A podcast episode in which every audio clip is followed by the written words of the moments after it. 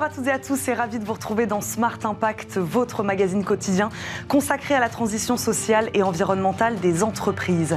Au sommaire de cette émission, l'apparition d'un nouveau poste au sein des organisations, le Chief Impact Officer, un métier qui prend de l'ampleur ces dernières années. Sa mission, guider l'entreprise dans sa transformation sociale, sociétale et environnementale.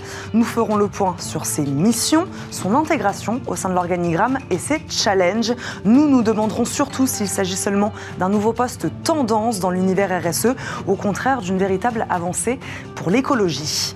Zoom ensuite dans cette émission sur le vélo Made in France. Le marché français du vélo prend de la vitesse et boucle une année 2021 record. Près de 2,8 millions de vélos ont été vendus euh, l'année dernière.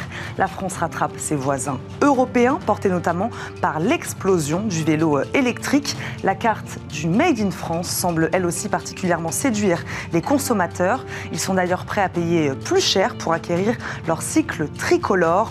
Mais vous verrez, il reste encore beaucoup à faire pour relocaliser cette industrie autrefois florissante. Enfin, une peinture qui réduit la dépense énergétique des bâtiments. Chaque été, les canicules et fortes chaleurs amènent leur lot d'inconfort pour les habitants de certains immeubles et elles renforcent la consommation en énergie, notamment par le recours à la climatisation. La bonne idée du jour est donc celle du, du CEO d'Enercool qui propose une peinture blanche, réflective et qui protège les bâtiments de la chaleur. Mais d'abord, c'est l'heure de l'invité du jour.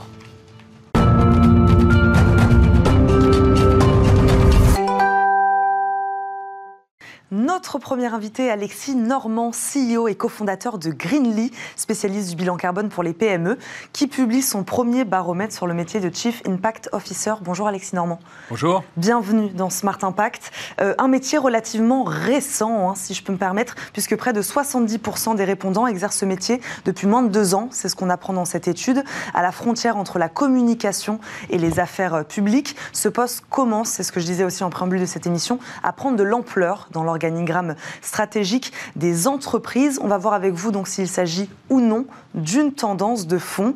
Euh, avant les CIO, les Chief Impact Officer, Alexis Normand, par qui étaient exercées au sein des entreprises ces responsabilités relatives à la RSE Alors, Bien sûr, on pense que c'est une tendance de fond, puisque la transition écologique euh, est une tendance mmh. de fond. Jusqu'ici, c'était les directeurs QSE, les directeurs RSE mmh.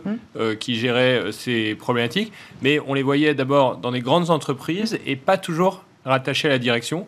ce qui est assez frappant dans l'étude qu'on a réalisée mmh. auprès d'une centaine d'entreprises, c'est que le Chief Impact Officer, en fait, c'est la manifestation je pense, d'une prise de pouvoir euh, des, euh, en fait, de la, euh, des responsables de la transition énergétique. Et donc, ils sont directement rattachés à la direction et euh, ils ont des responsabilités beaucoup plus transversales, à mon avis, que jusqu'ici euh, avait la RSE.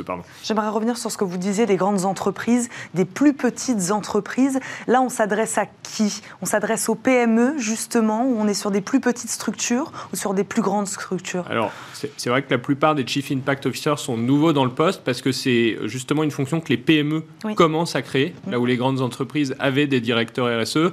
On a vu euh, bah, Kat Borlangan chez Content Square, euh, vous avez le Prince Harry chez BetterUp. Donc souvent, c'est des startups ou des licornes du numérique qui commencent euh, à s'intéresser très fortement à leur impact environnemental et qui créent un poste. Pourquoi c'est elles voilà, qui sont davantage concernées par ces créations de postes-là de Chief Impact Officer? Mais parce que d'abord, c'est des structures plus jeunes mmh. et chez les, on le voit aussi chez Greenly, chez les euh, salariés qui arrivent sur le marché du travail, mm. l'implication de leur entreprise euh, dans les problématiques euh, écologiques est clé.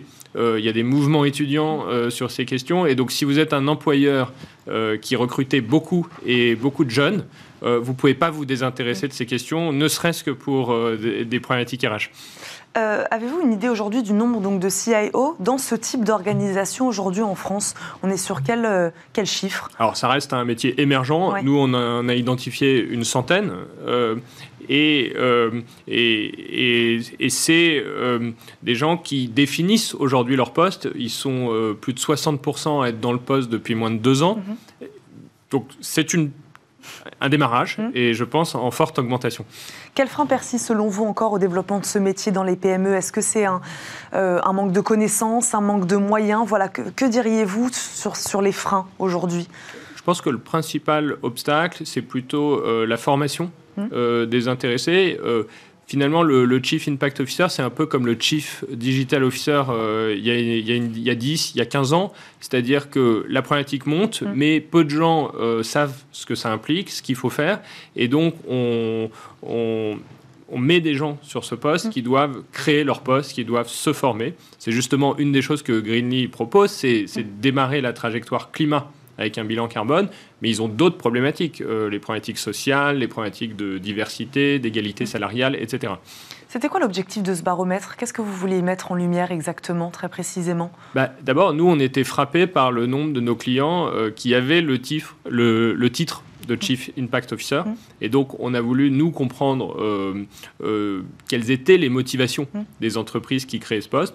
je pense qu'il y a la motivation RH, euh, il y a aussi la motivation économique, bien sûr. Mhm. Euh, de plus en plus de PME, en fait, doivent rendre des comptes euh, à leurs clients, leurs clients finaux, consommateurs, mais aussi beaucoup les clients B2B. Si vous travaillez pour un grand groupe, les procédures d'achat vous demandent qu'est-ce que vous faites sur le bilan carbone, qu'est-ce que vous faites sur la diversité, qu'est-ce que vous faites sur l'égalité salariale. Et jusqu'ici, c'était le commercial qui le gérait ou le marketing, c'était pas très clair ces sociétés B2B, mmh. en nommant un Chief Impact Officer, en fait, euh, apportent euh, une brique de réponse euh, et des vraies compétences sur des sujets business, en fait. Quelles sont les, missions? Vous en avez un tout petit peu parlé tout à l'heure. On, a compris que c'était très transversal au sein d'une organisation. Quelles sont les missions concrètes d'un Chief Impact Officer aujourd'hui dans une organisation?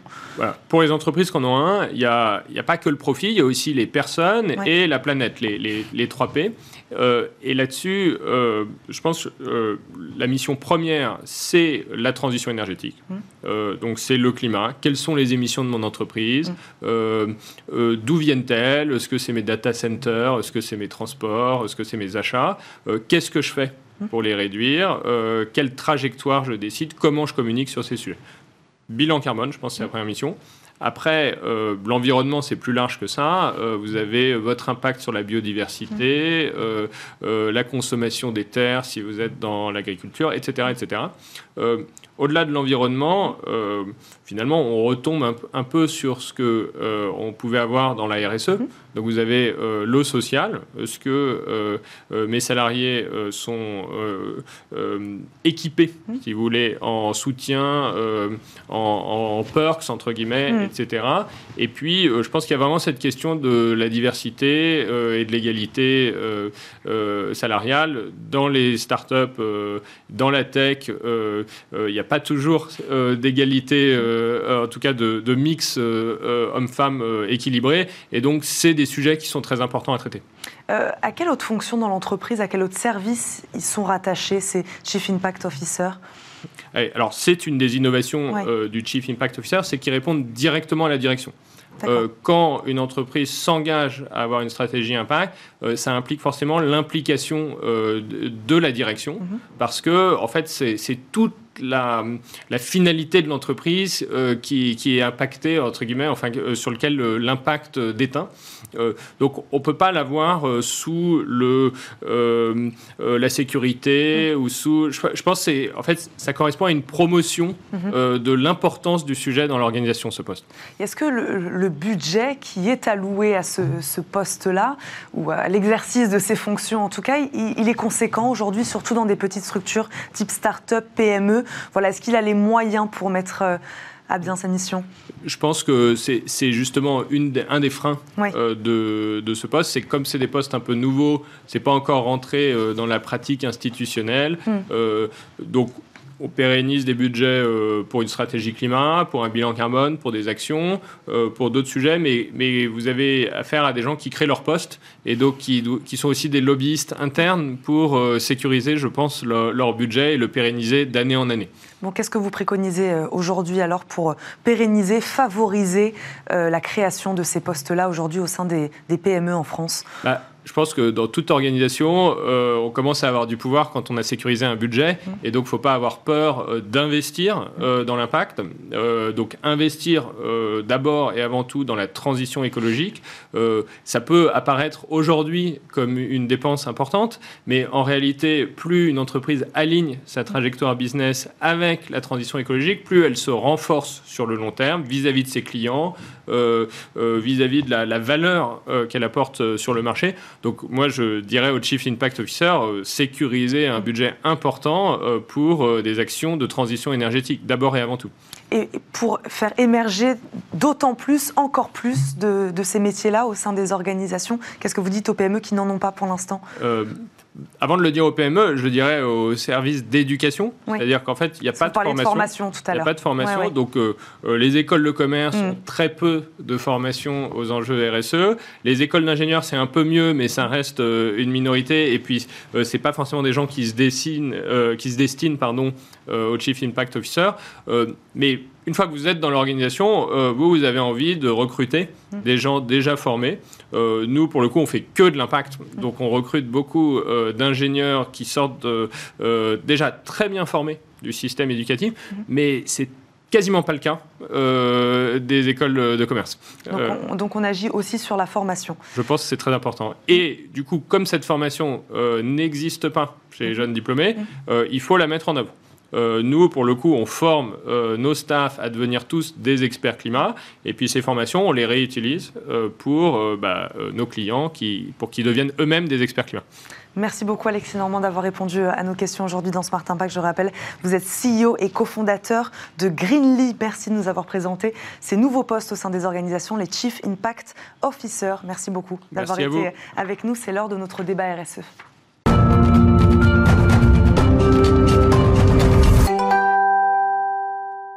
Le débat RSE dans Smart Impact aujourd'hui, le vélo Made in France qui remonte la pente, distancé depuis les années 70 par les vélos fabriqués en Chine. Les deux roues français reviennent dans la course. Jamais en France le marché ne se sera aussi bien porté que ces deux dernières années.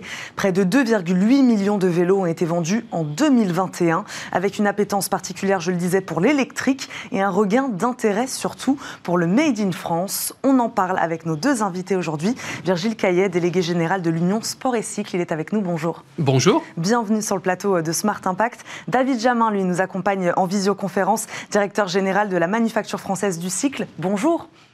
Bonjour à vous. Merci beaucoup de nous accompagner euh, à distance. Euh, Virgile Caillet, ma première question sera pour vous. Euh, forte demande, implication et incitation des pouvoirs publics, ça c'est sûr. Déploiement des infrastructures. Est-ce qu'on peut parler presque d'alignement des planètes aujourd'hui pour le secteur du vélo? On, peut effectivement euh, parler euh, d'alignement des planètes, une sorte de phénomène de société euh, qui est en train de, monter en puissance, une sorte de, prise de conscience cyclable de la population française.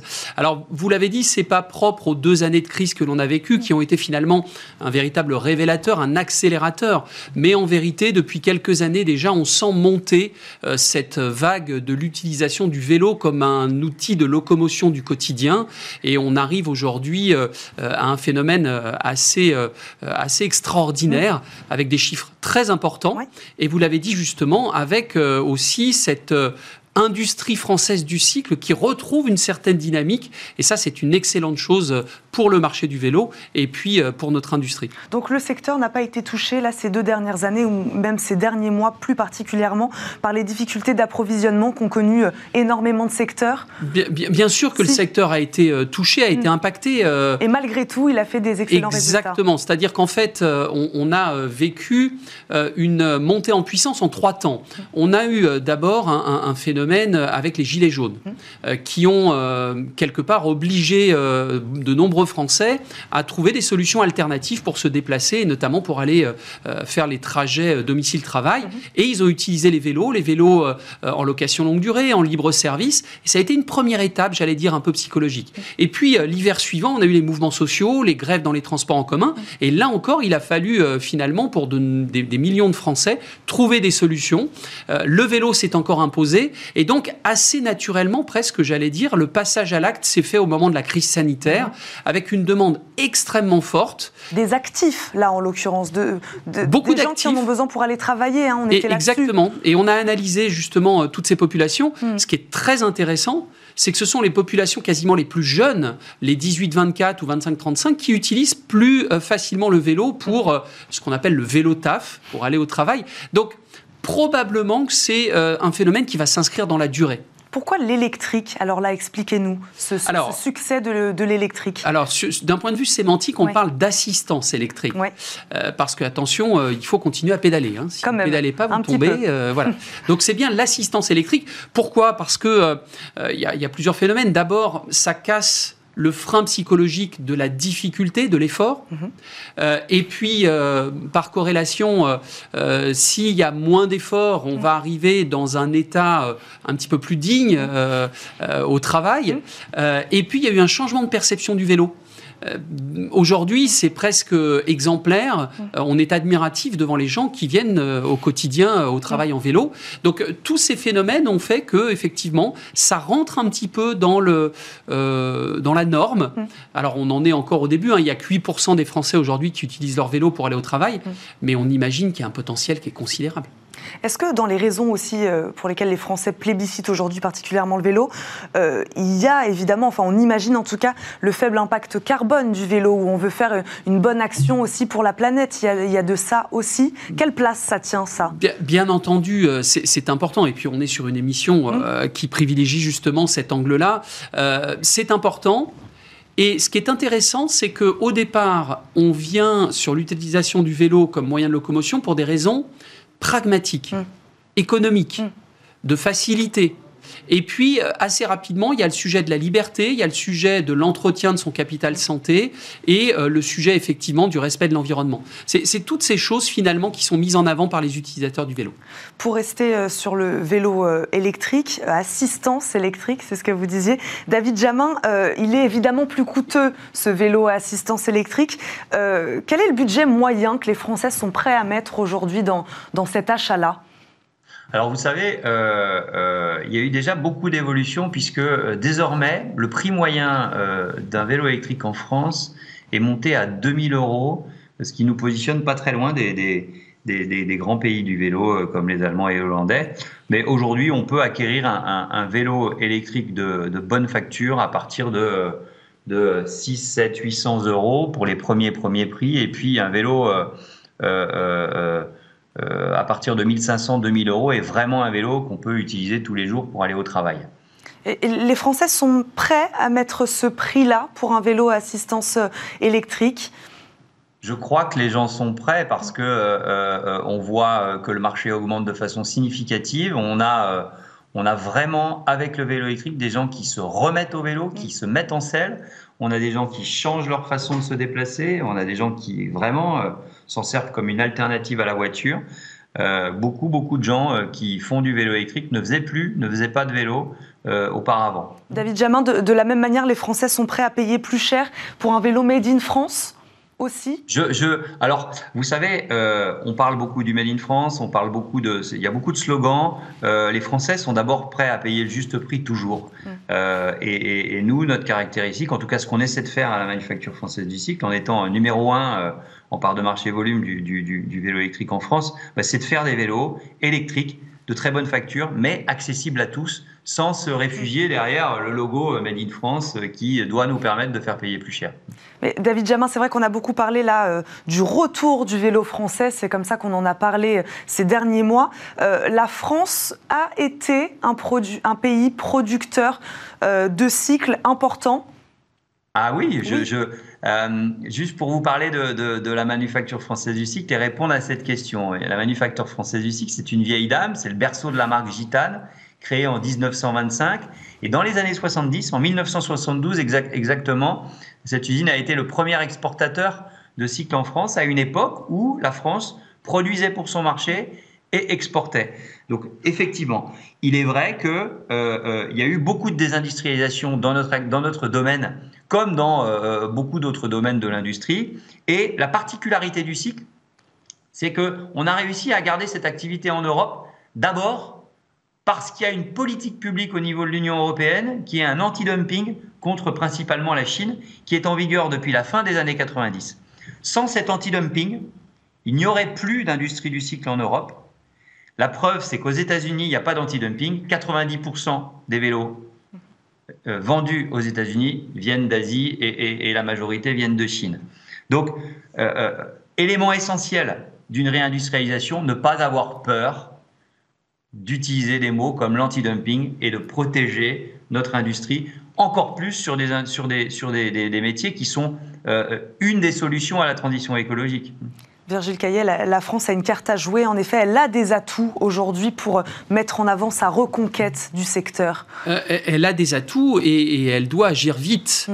Euh, il y a un exemple très intéressant, pas très loin de chez nous, au Portugal. Le Portugal, justement, a une politique très volontariste portée par les pouvoirs publics. Mm. Aujourd'hui, c'est un véritable hub européen qui fabrique pour beaucoup de, pays européens et de marques, même françaises d'ailleurs, qui, produisent en Europe, euh, au Portugal. Donc déjà, ça réduit les circuits, hein, on est sur des circuits beaucoup plus courts, et nous, on est convaincus, et, David le sait très bien puisqu'il est en pointe sur ces sujets-là, euh, on est convaincus qu'on a tous les éléments, tous les arguments, tous les atouts mm. euh, pour faire aussi, nous en France, un hub européen, répondre à une demande de plus en plus forte des pays européens. David Jamin, vous êtes d'accord avec ce que, ce que vient de dire Virgile Caillet, j'imagine, aller vite sur quoi il faut agir le plus vite, si je peux me permettre la question? Bah, il faut, il faut, euh, il faut pas avoir peur, d'oser. Il faut investir dans l'innovation. Il faut euh, euh, se battre en permanence parce que, alors, je vous ai parlé d'anti-dumping. Nos concurrents sont en Europe et souvent à la périphérie dans des pays avec des, des des, coûts de main-d'œuvre euh, euh, assez inférieurs. Parce que ça, il y a un enjeu, David Jamin, il y a un enjeu de, fournisseurs, de main-d'œuvre, de matériaux. C'est quoi les enjeux aujourd'hui? Il y a des enjeux partout, madame. Il y a des enjeux de main-d'œuvre en France, comme dans tous les métiers. Il y a des enjeux de fournisseurs de matériaux. Euh, c'est pour ça que je vous parle d'innovation, parce que euh, euh, pour réussir à gagner, il faut trouver des solutions alternatives. C'est ce qu'on essaie de faire chez MFC. Quand on a relocalisé la peinture ici il y a quelques années, mm. eh bien, on a choisi une technologie différente de celle qui était utilisée en Asie. Ça nous a permis d'une première, dans, un premier temps, d'avoir la meilleure technologie par rapport aux, contraintes environnementales, la, peinture la, plus vertueuse, et puis en plus, d'être au prix chinois. Donc il faut toujours trouver des solutions d'innovation pour faire un pas de côté et pas essayer de faire exactement la même chose. Si en France on veut faire exactement la même chose que dans les pays low cost, ça va être compliqué. Donc l'idée c'est de faire un peu différemment et, de s'appuyer sur nos forces. La France est une terre d'industrie, la France est une terre avec des solutions euh, industrielle. La France est une terre d'ingénieurs, la France est une terre où on peut entreprendre dans l'industrie, bien sûr. Virgile Caillet, il nous reste vraiment quelques secondes. Quelles sont vos prévisions de, production en France en 2022 Voilà, on, avance dans parle, quel sens on, parle d'assemblage hein, en France, puisqu'il y a encore quelques composants qu'on ne sait pas faire hum. euh, sur notre territoire. Euh, on est à 800 000 vélos assemblés en France et les perspectives pour 2022 nous rapprochent du million de vélos. Donc on est vraiment sur la bonne voie et comme le disait David, il manque pas grand-chose, quelques innovations, quelques capacités capacité d'investissement pour passer euh, vraiment une étape supplémentaire et produire la majorité de nos vélos sur le territoire. Merci beaucoup d'être venu nous parler de vélo français, Virgile Caillé, aujourd'hui dans Smart Impact. Je rappelle, vous êtes délégué général de l'Union Sport et Cycle. Et David Jamin, merci à vous de nous avoir accompagnés euh, à distance, euh, directeur général de la manufacture française du cycle. Merci à tous les deux d'avoir débattu aujourd'hui avec nous. on termine cette émission comme chaque jour par la bonne idée du jour.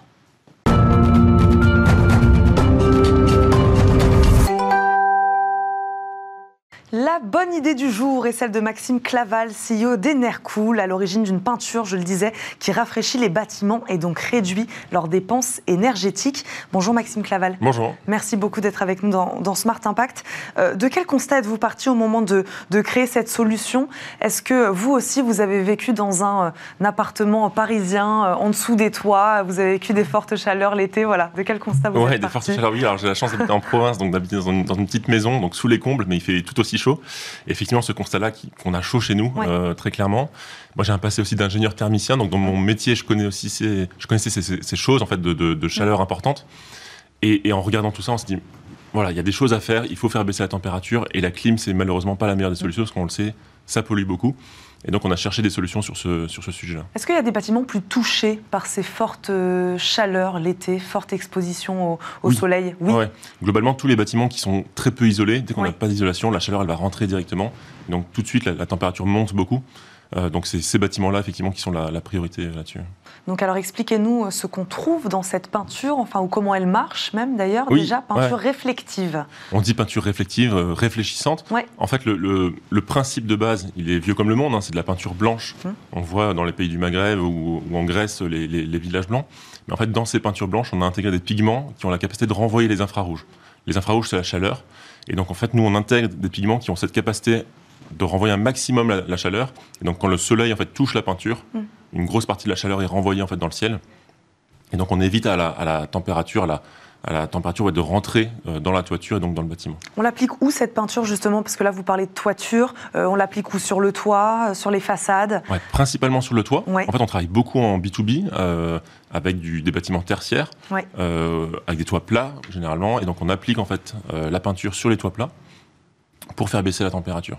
On va avoir demain des nouvelles peintures, parce qu'on a beaucoup de demandes du B2C des clients particuliers, mm. donc qui ont des tuiles, des ardoises, du zinc. Et donc là, on va avoir des peintures colorées, qui ont ces mêmes pigments qui renvoient la chaleur, et qu'on va pouvoir en fait mettre sur de la tuile parce que repeindre des tuiles en blanc c'est pas forcément ce qui est le plus adapté. Alors jusqu'à combien de degrés cette baisse de température peut-elle aller exactement? Alors on a des moyennes mais les moyennes ça va autour de 5 degrés. Parfois c'est 3, parfois c'est 8, mais la moyenne c'est une baisse de 5 degrés de la température dans le bâtiment.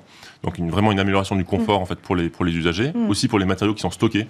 On travaille avec des boîtes qui euh, stockent par exemple du chocolat, et donc ils ont des risques forts d'avoir du fonte de chocolat tout mm. bêtement. Euh, donc ça, c'est pour les bâtiments qui ne sont pas climatisés. Pour les bâtiments qui sont climatisés, on va amener entre 30 et 50% d'économie de, clim en fait, mmh. sur, le, sur, le, bâtiment. Est-ce qu'il faut euh, réitérer son application à cette peinture? Est-ce qu'on l'a mise une fois et, c'est bon? Ou est-ce qu'il faut remettre des couches de temps en temps il faut remettre des couches de temps en temps. Ce qu'on dit, c'est globalement tous les 10 ans. En fait, une des, comment dire, des capacités de la peinture, c'est qu'elle a une durée de vie aussi qui est très longue. Mmh. Euh, donc tous les 10 ans, globalement, il faut remettre une couche pour effectivement euh, ramener une nouvelle performance en fait à la, toiture. Donc aujourd'hui, vous dites que vous vous adressez, vous vous adressiez globalement à des entreprises. Aujourd'hui, des particuliers font appel à vous. Euh, font appel à vous. D'ailleurs, comment ça marche? C'est eux qui viennent ou c'est vous qui allez les démarcher, les entreprises? Comment ça marche? Les entreprises, il y a un peu les deux. Effectivement, il y a du démarchage de notre côté où hmm. effectivement on envoie des mails, on passe des, mm. appels, et puis de, plus en plus on a de la demande entrante, donc c'est une, bonne nouvelle parce qu'on se fait connaître, et puis la solution commence à être connue aussi par le, par le plus grand nombre. Vous prenez cet exemple de l'usine de, chocolat, est-ce que voilà, il y a des secteurs qui sont plus intéressés que d'autres? Oui, bien sûr, il y a des secteurs. En fait, nous, on voit trois gros secteurs euh, importants. Il y a tout ce qui est grande distribution, mm. euh, Leclerc, Intermarché, U, ainsi de suite. Donc, eux, effectivement, on travaille avec eux. Ils ont des grosses consommations de clim. Mm. Il y a toutes les foncières immobilières, donc des, des sociétés qui euh, sont propriétaires de bâtiments. Donc là, ils ont des. En plus, il y a de la réglementation qui les oblige à faire baisser leur consommation, donc mm. ils viennent vers nous sur ces sujets-là.